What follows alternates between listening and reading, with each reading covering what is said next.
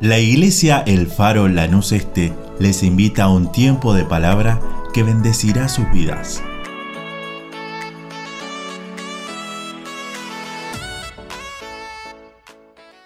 Qué bueno es estar en casa. Qué bueno es hacer iglesia en línea. Que Dios te bendiga. Es una alegría, es un gozo poder este, encontrarnos a través de este medio. Y gracias al Señor Todopoderoso que en su amor y su misericordia preparó esto para que seamos probados. Y esto es muy bueno. Y esto nos lleva cada día más a mirar las escrituras con más detenimiento. Porque su palabra es sí, amén. Él es nuestra fuerza, nuestra fortaleza, nuestra guía. Él es el impulso, el motor que nosotros necesitamos para estar dinámicos. Y qué bueno que encontramos aliciente en su palabra. Y yo quería volver un poquito sobre el tema anterior, tocar los tres puntitos de Samuel que me siguen golpeando como martillo que golpea la roca.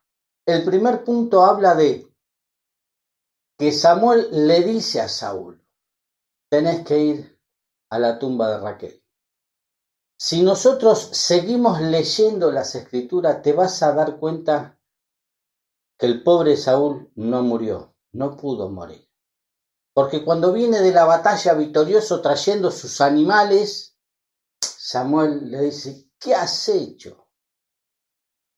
Y él le dice, no, son para vos, para el holocausto. Y él le dice, locamente has hecho.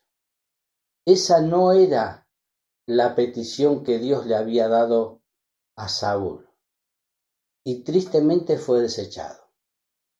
Punto número dos. Él se encontró con gente que le dieron dos panes. Le hicieron entender lo vital que es cuidar la caja, cuidar el cuerpo. Y Pablo dice, o ignoráis, hermanos, que vuestro cuerpo es templo y morada del Espíritu de Dios. Y esto me lleva a una reflexión muy en serio porque un día voy a ser juzgado. Y cuando yo veo el Apocalipsis capítulo 11, verso 1, que podés abrir y leerlo, ahí hay un indicativo bastante fuerte para nosotros. Dice que a Juan se le dio una caña como una vara de medir y le dijeron, levántate mide el templo, mide el atrio y mide a los que adoran. Y cuando vos escuchás a un judío hablar sobre lo que se medía en el templo, me hace temblar. Por este motivo, porque había 16 cosas que se medían en el templo. Obviamente no voy a tocar por razones de tiempo.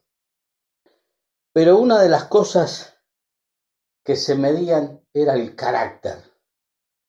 El carácter son aquellas cosas que Dios nos hace pasar en la vida para forjarnos, para que seamos luego evaluados, para ver si somos aprobados. Cuidado con eso. La madurez.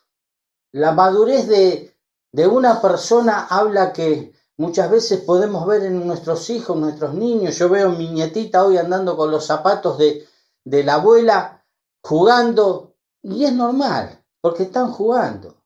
Ver al hijo que se pone los zapatos del papá para pasear o, jugar, está bien, pero lo que no es normal, ver al papá haciendo berrinches como la del niño. Esas cosas se medían en el templo. Otra de las cosas que se medían era el temor. Temor a Dios es cuando vos evaluás las consecuencias de cruzar o no cruzar la raya. Vos sabés que mis límites comienzan y terminan donde comienzan los de mi hermano, los del otro, los del prójimo. Por eso es muy importante tener presente estas cositas. Vos sos templo y morada del Espíritu. Pero a vos se te va a medir se te va a medir esto. Y una de las cosas que el judío tenía presente era exactamente esto. ¿Por qué? Porque para el judío la mujer no vale nada. Para el judío un animalito y un gentil es lo mismo. Para que tengas una idea del concepto que se tiene o, lo que él se cree. Por eso hoy vos fijate tristemente que Tel Aviv es la capital gay del mundo. Muy triste lo que te digo. Pero mirá, el judío sabía que cuando le nacía un hijo, él salía a buscar lo que dice Gálatas, un curador, un mentor, una persona que lo pudiera guiar, un tutor, dice la palabra. Hay diversas este, traducciones, pero vos ver, podés ver esto en Gálatas capítulo 4, verso 2 con claridad, que se le ponía uno a la par que lo guiara en su niñez, en su infancia, en su adolescencia, porque cuando él llegue a la madurez tenía que estar completo. Porque el judío tiene en su mente el Salmo 139, 16. ¿Sabe lo que dice el Salmo 139? Dice, mi embrión vieron tus ojos y en tu libro estaban escritas aquellas cosas que fueron luego formadas. Pero en la versión judía va mucho más allá. Mira lo que dice la versión cantera. Dice, tus ojos vieron o alumbraron los códigos que estaban escritos en mi espíritu, como si fueran un prisma de muchos colores, para que al encontrar un mentor con la palabra correcta, los códigos se descifraran y se empezaran a cumplir las cosas que estaban en tu libro escritas sin que faltara una de ellas. Por eso que el judío le prestaba mucha atención a un niño. Porque cuando llega a su etapa de madurez, no quería que haga chiquilinada. No quería que sea un muchachito del montón. Quería que sea una persona enteramente preparada para luchar en la vida. Porque el judío sabía que lo que tenía que pasar no iba a ser fácil. Que el día a día cada vez iba a ser más pesado. Iba a tener más problemas. Iba a tener más afán. Iba a tener más de todo. Y tenía que estar su hijo preparado para sortear distintos embates en la vida.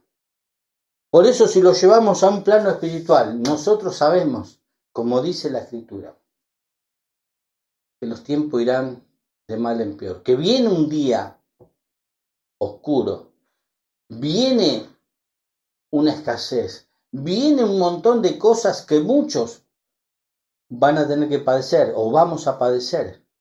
Pero la cosa es que yo esté parado en la palabra para afrontar los distintos ataques del enemigo. Porque nosotros tenemos que tener conciencia que este no es un crucero del amor, sino es un buque de guerra, donde como iglesia, como cuerpo, como hermano, yo tengo que estar batallando, luchando, orando, clamando, cantando, gimiendo en el Espíritu. Por eso Judas dice que es importante nuestra oración, es importante nuestra intercesión en lengua, porque dice que alimenta nuestra fe. Por eso es importante que nosotros que tenemos la palabra, que estudiamos, que la leemos, que se nos lee, que se nos predica, que la escuchamos, que la atesoramos, la podamos ir evaluando a modo de examen si estuviera hoy frente al tribunal, si sería aprobado o reprobado. Por su gracia y su misericordia, nosotros sabemos que estamos cubiertos con su sangre, pero también sabemos que el que no ama a su hermano es homicida, dice la palabra. Por eso yo cargo una responsabilidad no solo sobre mi cuerpo, sino sobre la de los demás. ¿De qué? De ser hallado morada y templo del Espíritu Santo. De estar clamando, de estar gimiendo. A veces cuando evalúo las cosas, a veces decimos qué fácil que es. Sí, fácil. Pasate orando toda la noche de rodillas y después me contás qué fácil que es. Pero es necesario. Es necesario clamar por nuestros hijos, por nuestros nietos, por nuestros parientes, por nuestro barrio. El otro día me mataron un vecino acá una cuadra, un alboroto. Salimos todos los planos de la televisión. Y vos decís, Dios mío, ¿dónde estaba mi clamor? ¿Dónde estaba? ¿Dónde fue?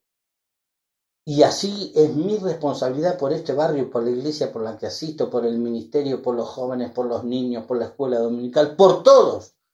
Estar clamando, pidiéndole a Dios que nos socorra, pidiéndole a Dios que nos alcance de su espíritu, pidiéndole a Dios que seamos los iluminados, para que todas las palabras, para que todo aquello que Él ha depositado en nuestro espíritu, encontremos al mentor correcto para que sean alumbrados otros. Dice la palabra de Dios, lo dice Pablo también y lo dice Pedro. Está diciendo que esta generación clama y gime, esperando, esperándonos a nosotros, que los alumbremos.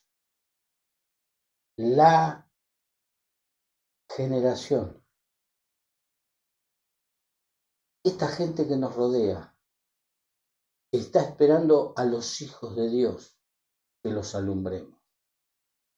Y muchas veces nosotros tenemos miedo de dar la palabra. Tenemos miedo de, de confrontarlos con la realidad, con el pecado. Quiera Dios que se nos sea revelado a cada uno y a nuestro espíritu lo que Dios ha puesto, lo que ha plantado, para que otro pueda ser alumbrado. El, salmista decía que lámpara es a mis pies tu palabra y lumbrera mi camino. ¿Sabes cuántos, cuántos hermanos que están también en la iglesia no ven?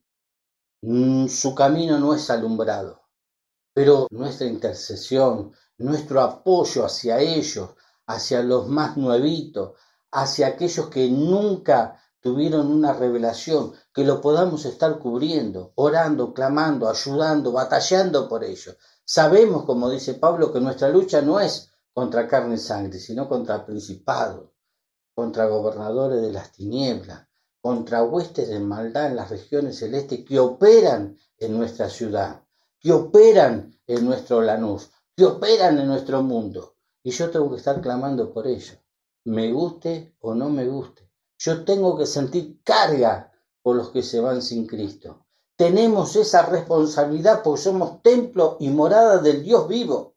Acá habita el Señor. Por eso yo tengo que cuidarme, tengo que mantenerme. Por eso yo tengo que buscar de aquellos que saben más que yo para alimentarme.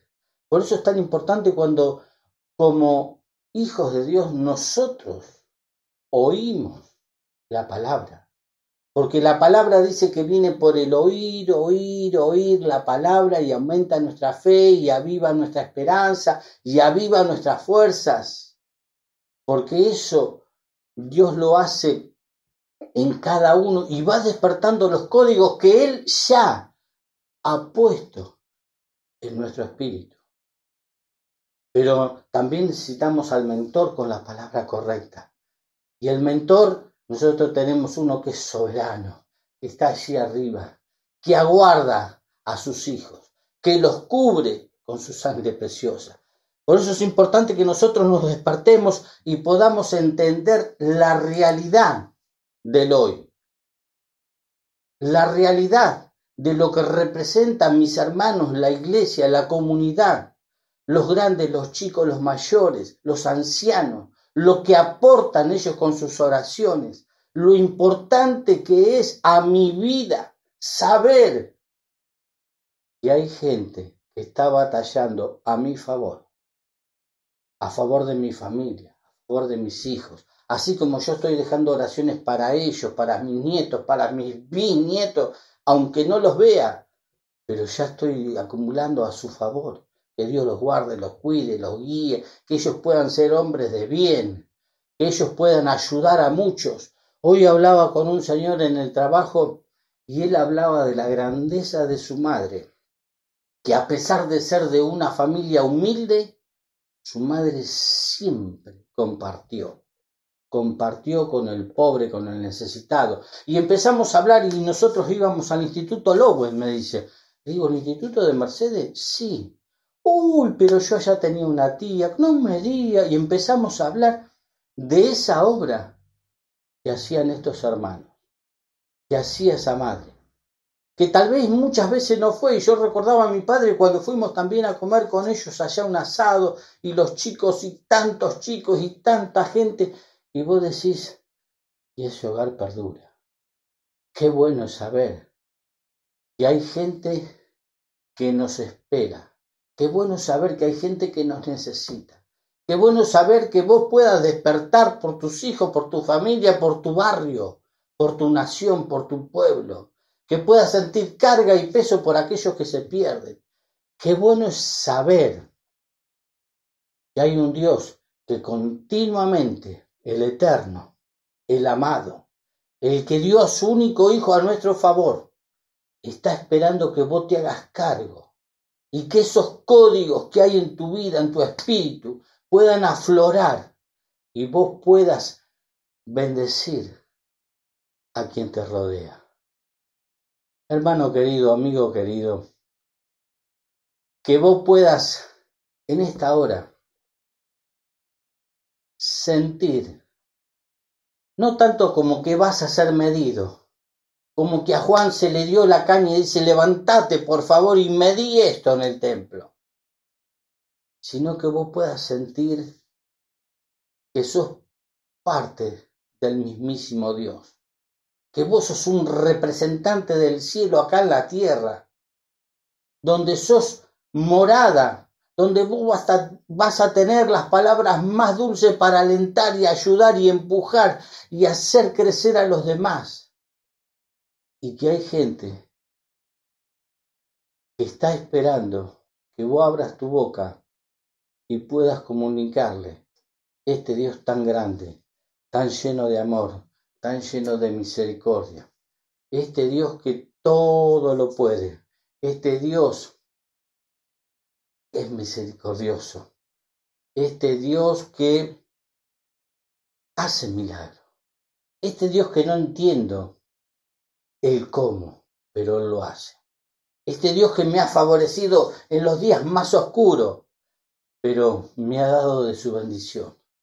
Y que muchas veces decimos si anda bien el trabajo, si anda bien esto y si anda... No, no, no, no. No es así, no funciona. Funciona cuando tu fe es desarrollada en Él y cuando vos tenés una comunión con Él. Él abre el cielo, Él abre el techo. Y cada vez que pienso en esto, y me acuerdo de mis compañeros que me gastaban porque cuando se volaron los techos, dice, está orando Raúl. No, se abrió, se abrieron los techos. Yo oro porque tenga una goterita nomás, para que me llame un arreglo, pero el tema es que Dios va a abrir camino donde no hay. Él te va a bendecir sin mirar quién sos, porque Él es el Dios de amor, el Dios dador. Él es el que todo lo puede y todo está en sus manos. Él es el Dios que paró el mundo, que permitió cosas. Pero Él lo paró. Lo paró para que nos demos cuenta de aquellas cosas que no estaban bien. Y que tenemos que alinearnos a su palabra. Por eso qué importante es saber la palabra. Importantísimo. Qué importante es. Yo te pido perdón por no conocerla toda a fondo. Es una vergüenza. Tantos años y vos decís, qué lástima, qué lástima todo lo que perdí. Pero lo importante es que hoy, despertando, leyendo, viendo, escuchando, decís, guíanos, Señor, condúcenos, llévanos a otros niveles de fe, a otros niveles de amor, para que tu gloria sea reflejada, para que el enemigo entienda de que fuiste revelado a cada uno de nosotros. Y con esta idea yo quisiera cerrar con una oración, agradeciéndole a Dios, por cierto, por el trabajo, la salud, todo lo que pasa, y Él nos está ayudando, pero pidiendo y dejando una oración para aquellos que no tuvieron un encuentro con Él, que pueda ser real esa conexión. Padre querido, yo te doy gracias, gracias, gracias Dios por todo lo que haces, por todas las cosas que no he visto, pero tu mano de misericordia está ahí. Yo te agradezco, Dios, te pido por mis hermanos, mis amigos, mi vecino, mi barrio. Te pido por la nación, por el pueblo. Te pido por los pastores, por los ministros, por los obreros. Te pido por las maestras de escuela dominical, los colaboradores, esos que hacen trabajo que nadie ve. Yo te pido algo especial en esta semana para ellos, Dios. Mueve tu mano de poder. Mueve tu misericordia, Dios. Refléjate en ellos. Anima, anima los corazones. Dale fuerza, Señor, que esos códigos se activen, los que vos pusiste en el espíritu de cada uno. Porque no es que yo soy un elegido, no, no, fuimos todos elegidos y a todos nos diste. Padre, que cada uno pueda reflejar en ti la gracia, el amor y la misericordia. Padre, yo te doy gracias en esta noche y bendícelos en el nombre de Jesús. Amén. Amén. Alabado sea el Señor. Dios te bendiga. Deseamos que esta palabra fortalezca su relación con Dios. Como familia de fe te invitamos a seguir creciendo juntos. Nos encontramos en Instagram, Facebook y YouTube El Faro Lanús Este o por WhatsApp al 11 30 73 50 63. El Faro, una iglesia de fe, acción, reproducción y objetivos.